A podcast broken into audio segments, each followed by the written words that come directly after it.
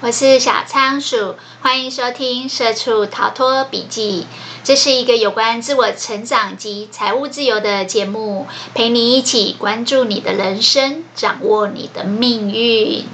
Hello，大家，小仓鼠又来分享有声笔记了。今天要分享的这本书呢，书名叫做《理想的简单生活》。理想的简单生活。作者的名字是多明尼克·洛罗，多明尼克·洛罗。呃，今天这本书还蛮轻松的，我基本上觉得它有一点像心灵版的断舍离。我上次不知道哪一本书好像也有说过这个概念。它最主要前面有讲到一些有关物质跟身体还有居住环境的。呃，极简生活，后面有讲到一些精神层面的生活。那我们今天先聚焦在物质生活上面。今天最主要讨论的主题是什么样的物质生活是最理想的物质生活？那一样，我们先讨论什么，就是 what，后面会讨论 how，就是方法的部分。呃，这个作者在里面其实一刚开始就有讲到说，其实有关物质的生活啊，它完全也是反映到我们的内在。就是说，比如说我们常常在断舍离的时候，想要精简自己的衣橱，呃，自己的物品太多了，杂物太多。他说，其实所有的衣物啊，都是反映我们内心的语言，所以重点并不是。我拥有什么，而是我是什么？我是一个什么样的人？所以他说，其实，在我们断舍离的过程中，很多时候你的一些取舍，其实你可以去思考的是，这个跟我是一个什么样的人，在精神层面上有什么样的连接？因为我们所有的呃取舍决定。包含我们要不要丢掉这个东西，其实这些行动呢，都会反映到我们常常讲到的心态跟观念。而这个心态跟观念呢，之所以会有这些呃想法、智慧，甚至勇气，都是因为先有我们本来认定自己身份上的认同，认定自己是一个什么样的人，所以。慢慢的会推演出什么样的人就会有什么样的举止行动，然后通常这样的人他的纪律是怎么样？他在整理他的家里，他的细节反应会是怎么样？所以最后反映出来可能是很坚决的断舍离，但事实上他觉得如果想要可以呃有一个比较理想的物质生活，可以减少自己的物欲，让自己的空间不会那么凌乱。甚至可以让自己不再眷恋旧东西、眷恋过去。其实这个都要往回头去回溯，说这些物品、这些衣服，它反映你内心什么样的一个语言。这里作者有说到说，其实像穿着就是一个蛮明显的，你是一个什么样的人。这一件事情，这个身份的认同，你常常会用很多的外在的形式的衣服去塑造。比如说，你是一个什么样性格的人，可能会决定你的衣服的风格。你想要成为一个什么样的人，在你的脑海里面一定有一定的价值观跟想象，而这些价值观跟想象，它也会让你起心动念去做一些行为。然后慢慢慢慢累积成你现在的生活方式。作者这边其实有讲到，对于穿着比较理想、比较简单的物质生活的一个建议，是以舒服为基调，让自己觉得这个衣服跟自己的内心是一致的。就是你是一个什么样的性格的人，你的穿衣风格应该是相同。一致而且吻合的，因为只有这样的情况下，你才会出现一种相对比较平静，然后有被保护的感觉。为什么这么说呢？因为衣服本身本来就是一个以衣蔽体，就是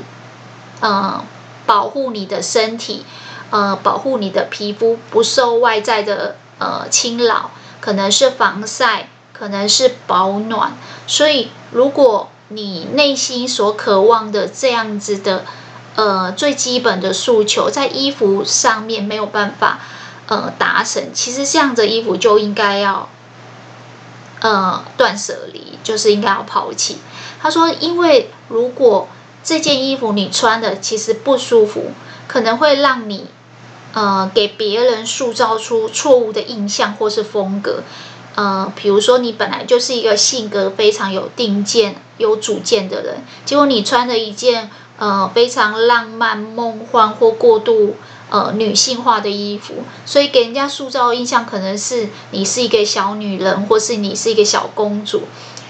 这蛮多时候。透过外在人给你的设定，也会改变你自己的行为，或是让你觉得没有受到应有的尊重。所以，衣服有很多时候是反映你是一个什么样的人，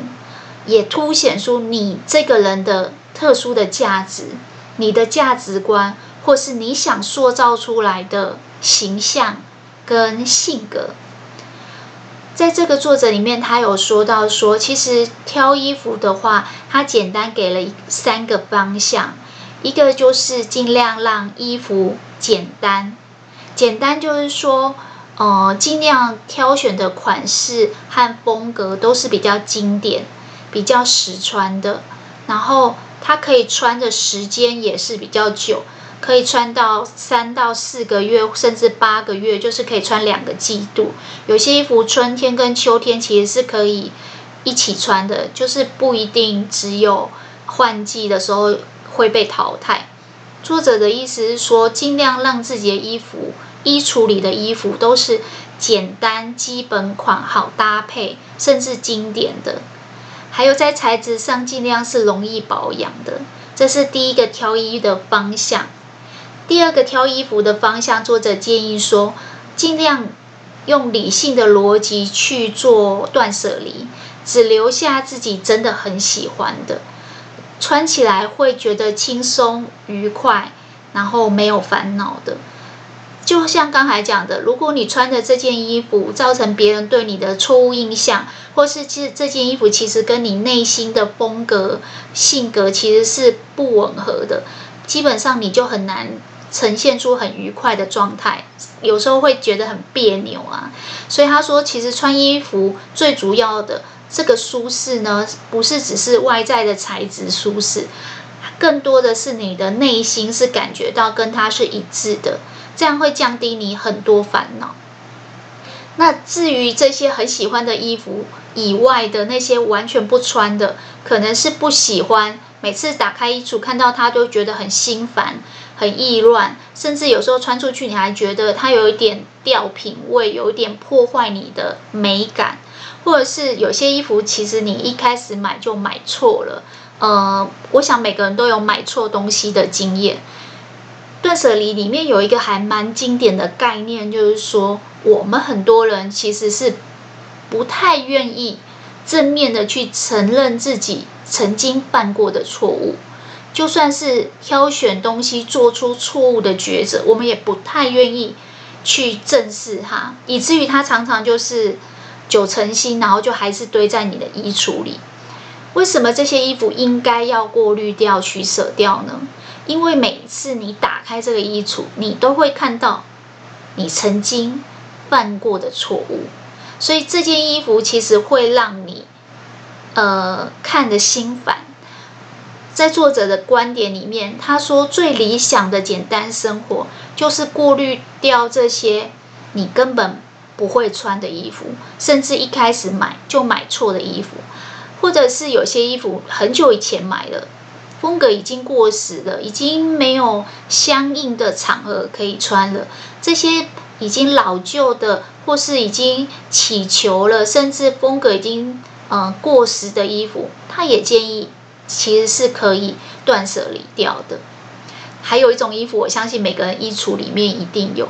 就是年轻的时候穿着很合身，但现在其实早就已经跟你的身材不匹配了。可能是呃以前很瘦的牛仔裤，或者是以前穿很好看的某件衣服，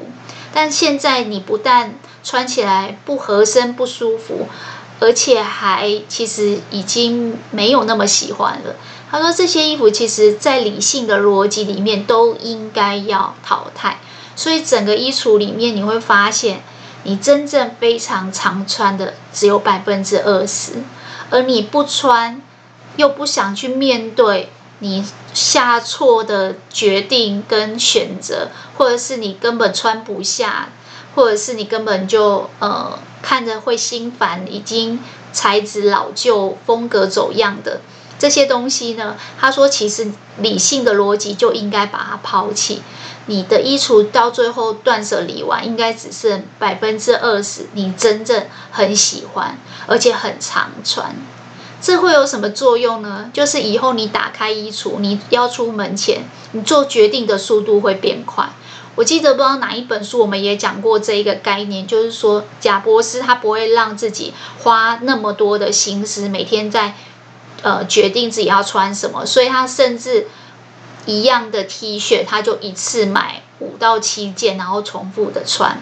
为的是不让自己在这些小的事情上花太多选择的成本，让自己花太多心思在上面。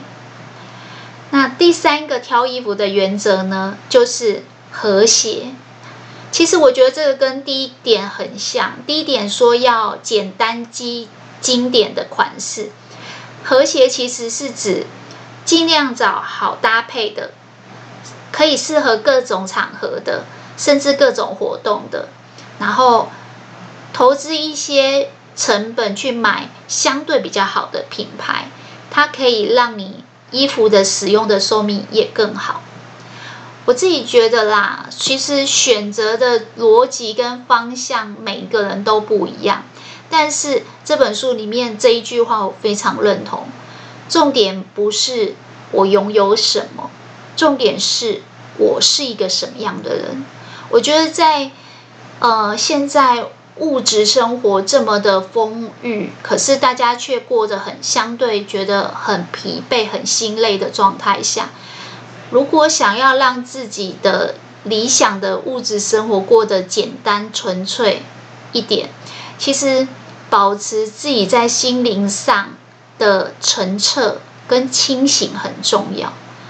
什么叫澄澈跟清醒呢？那就是搞清楚自己到底想。当一个什么样的人，再去回推，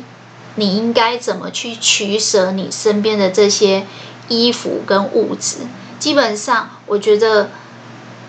所有的衣服都是你穿在外在的一个语言，你在对别人诉说的你是一个什么样的人。如果内在跟外在不一致，会让你觉得别扭跟不舒服的话。那基本上这些衣服就应该要断舍离掉。这个是什么样的状态是一个最理想的物质生活？那我们来讲第二部分。第二部分它讨论到什么样的方法？就像我们之前讲，我们都会先讲一个 what，再讲一个 how。how 就是告诉你用哪些招数跟方法或是小技巧，让你可以。过上比较相对理想的物质生活。这个作者呢，他里面讲到一个概念叫做坚持品质。我觉得这个跟他刚才讲那个穿衣的三个指南很接近。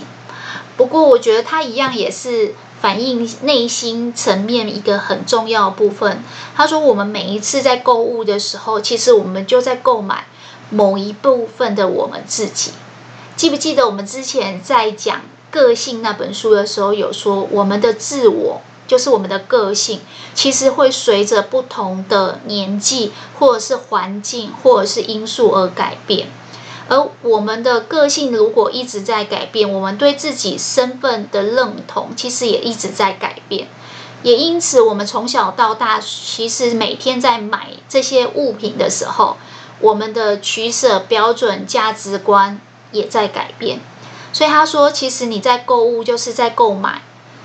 一部分的自己，它反映的你是你当时的追求。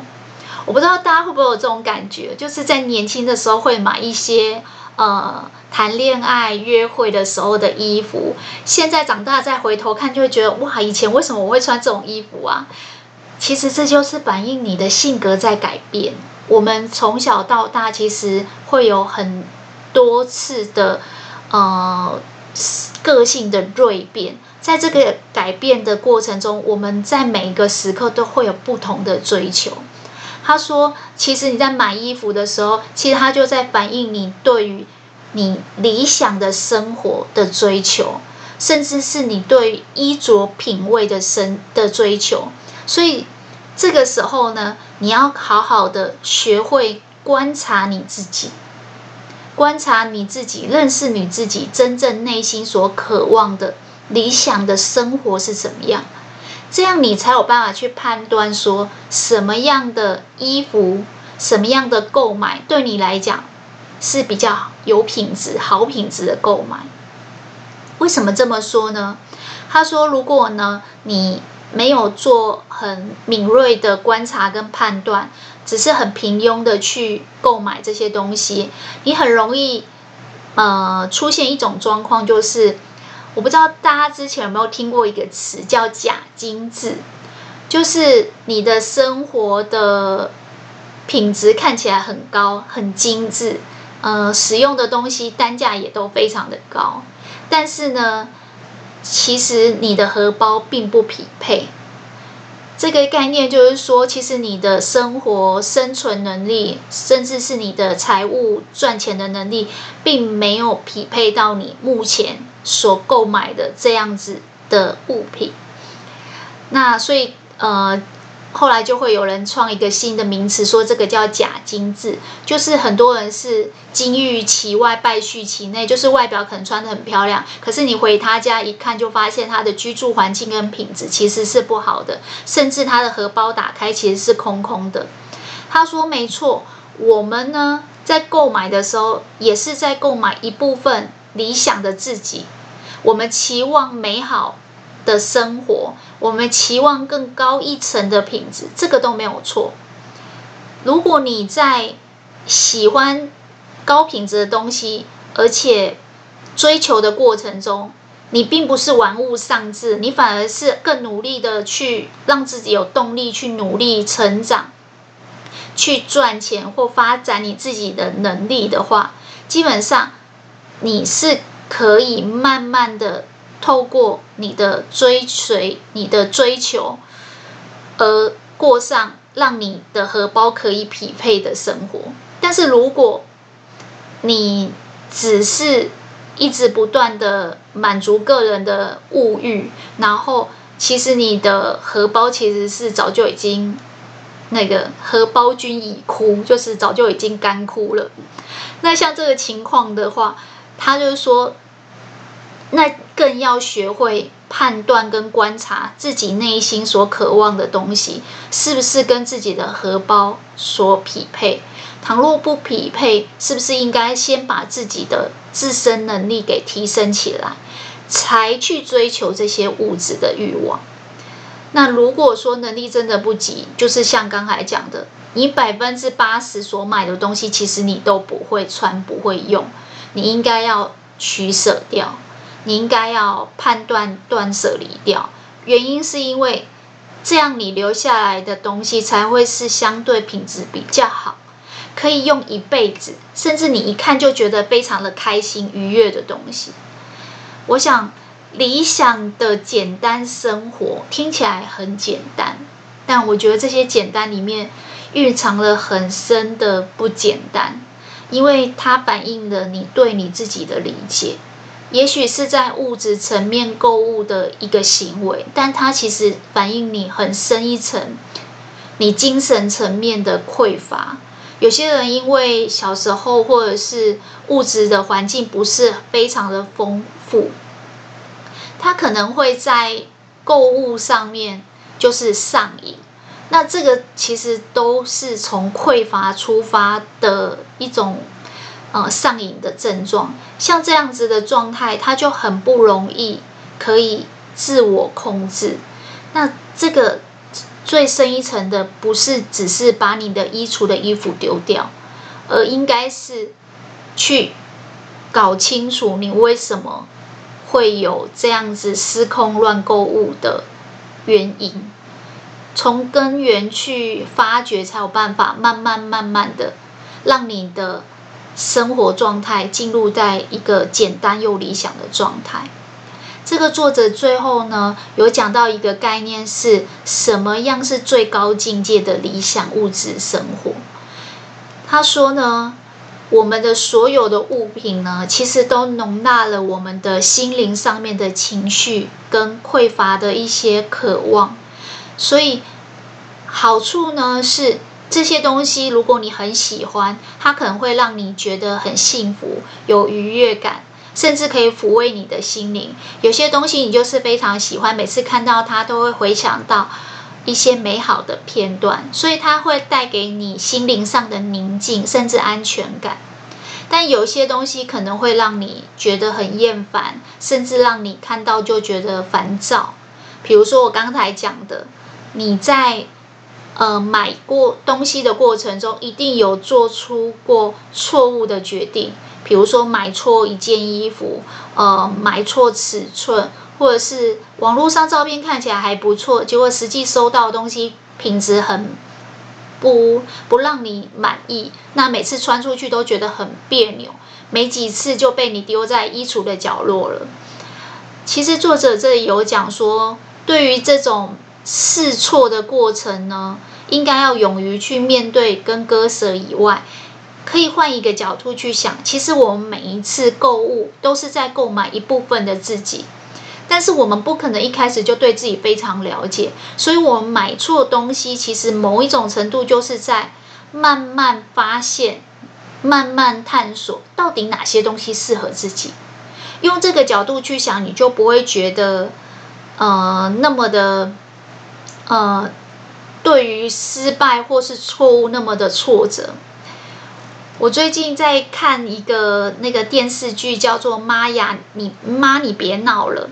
我印象很深刻。他说他把女人的婚姻呢当成事业在经营。他说如果呢你遇到老公要跟你离婚，你就把他想成是公司要支遣你；如果你遇到老公挂掉，你就把它想成是公司倒闭。那不管怎么样。反正你在事业上有挫败，失去了工作，你一定是再创事业第二春。那在感情上也是一样，不要害怕失败的恋情，应该要勇于试错，然后去慢慢慢慢找到适合自己的。为什么会讲到这个呢？我觉得其实，呃，找另外一半跟找到适合自己的衣服。其实概念是一样的，我们都是在尝试当中做过滤跟筛选，然后慢慢慢慢的去找到适合自己的。所以不要讨厌，觉得厌烦，说要整理你那一堆衣橱里面的东西，因为那个是认识你自己的过程。那如果你想要找一个呃生活中的伴侣，也不要害怕。遇到渣男，或者是谈到失败的恋情，因为只有在失败当中，你才会有所学习。他永远是你最好的老师，他可以让你一点一滴的去探索，然后发现真正最适合你的人生伴侣是什么样的模模样。所以，什么是最高境界、最理想的物质生活？答案很简单，搞清楚你喜欢什么，搞清楚你自己到底喜欢什么，这是一个认识自己的过程。没有人可以替你做，只有你自己知道。你因为这样子一个慢慢试错，然后犯错以后学习成长的过程，你会培养一种直觉跟一种评估的能力，去慢慢找到你内心渴望还有自身需求的东西。你知道有一句话叫自知之明啊，我自己在装潢房子的时候，对于这个自知之明有一个很深刻的体悟。因为其实我之前在换屋的过程中，付完头期款跟就是房子的一些交易税啊，就已经没什么钱了。然后那时候还要装潢房子，那请了很多装潢公司来，就是评估报价，随随便便都要两三百万。然后那时候就会觉得，哇塞，装潢真的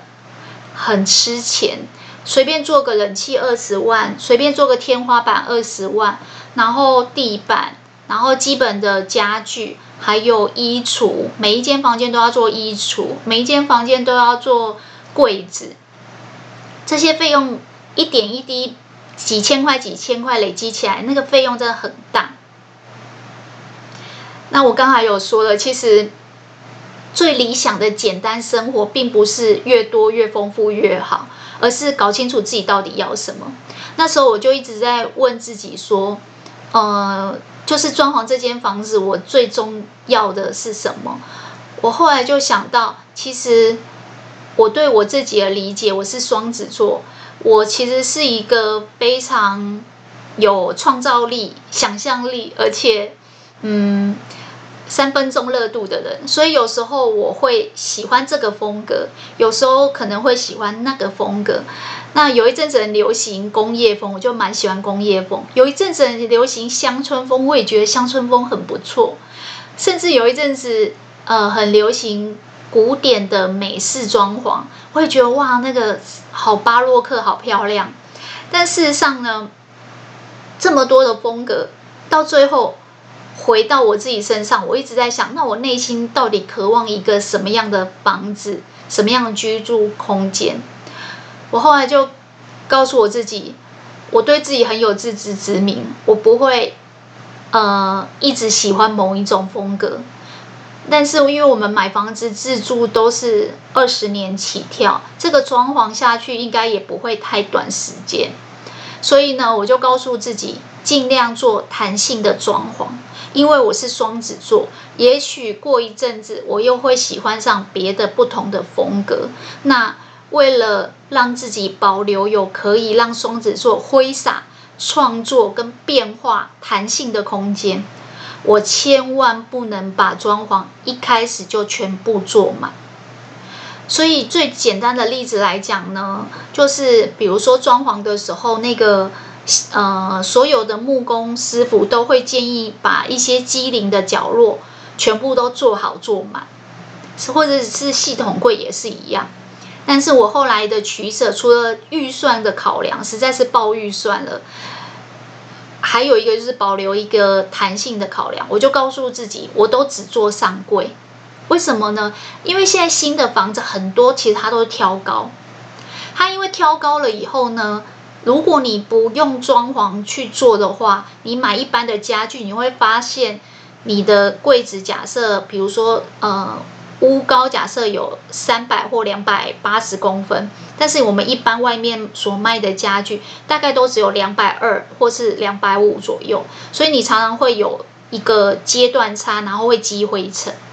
所以如果比如说衣橱最简单，如果你买的是这种大型的衣橱，但是你不是呃定做系统柜或者是定做木工的话，你如果是买现成的家具，它往往会让你的空间使用起来不是那么的好。但是呢，如果你用木工或系统柜从头到尾都做满，也会有一些问题。所以像衣橱比较没有办法说只做上柜，我就是整整座都做。但是像一些餐厅的餐柜。或者是一些呃客厅装饰的那种柜子，我就尽量只做上柜。原因是只做一半可以省一半预算。那另外一个原因是下面这一半呢，我就可以一阵子换一个自己喜欢的家具。也许那时候我又喜欢新的风格，或者是又有更新的，像最近好像流行那种呃。南洋风有点藤边，然后有点田园，比较舒适的这种风格，所以有很多的好看的柜子，他就开始做这种木做的，然后田园的，然后有一些编织的感觉。那其实我觉得这个东西就是说，我对自己很有自知之明，我对自己内心所渴望的这个生活环境，还有自己的需求，自己怎么样用方便。甚至自己的审美观，甚至自己喜欢换来换去的这个个性，是很了解的。所以在装潢的时候，第一个我没有全部做满，第二个我没有全部做死，我一部分做系统柜，一部分用壁贴，一部分用木地板，但是蛮大一部分我是留白。原因是什么？因为我不想要让满满的装潢变成我财务上的负担，我也不想要让太多笨重的装潢让我的房子变小。所以我觉得，其实理想的简单生活说得很简单，其实背后所隐藏的概念非常不简单。你要先搞清楚你到底喜欢什么，然后再从你的自我了解跟自我认识当中去推敲出一个自知之明，而这个自知之明会让你到现在都看这些房子觉得很喜欢，到现在都觉得还好，当时没有做满，空间很宽裕，采光很好，然后每一次去逛好看的家具店，如果有看到很喜欢的家具，我不会想说哦，家里都做满了，没有办法换，也不会因为随便一个抽屉。呃，坏损的我就必须要打掉重做，请人家来装潢。因为其实装潢的东西一旦做死了以后，你真的要劳师动众的装潢，再重新装潢是很难的。尤其是我们一般自住的人，所以如果不想让自己的物质生活成为负担，其实我觉得他的这个想法讲得非常好。好啦，我们今天的。呃，主题是什么样的生活是最理想的生活？最主要在讲的是物质方面。作者说到，所有的物质生活都反映你内心的渴望跟追求。那他也讲了，要让自己怎么样可以达到这样子理想的物质生活呢？他说到了，要坚持自己的品质，不要让自己。的荷包跟自己想要的品质没有办法匹配，因为你在购物的过程就是在购买自己的一部分。那什么样的境界是最高的理想物质的生活的境界呢？其实就是四个字：你要有自知之明。对于自己喜欢什么，要弄清楚，这样子你对于自己的需求跟渴望了解得清楚。不管在控制预算，或是在整理你的衣橱，你都会发现简单很多。简单的生活听起来真的没有很简单。嗯、小仓鼠今天的笔记就跟大家分享到这边了。恭喜你又有成功听完一本书了，吸收了一个新的观念：什么样的简单生活是最高境界？如果你对今天的内容有所启发的话，希望大家把听到最认同的一句话或是一个概念回馈留言给我，和小仓鼠一起享受成长进步的过程吧。小仓鼠会持续创作扎实的节目内容，分享更丰富的笔记给大家。那我们下次空中再见喽，拜拜。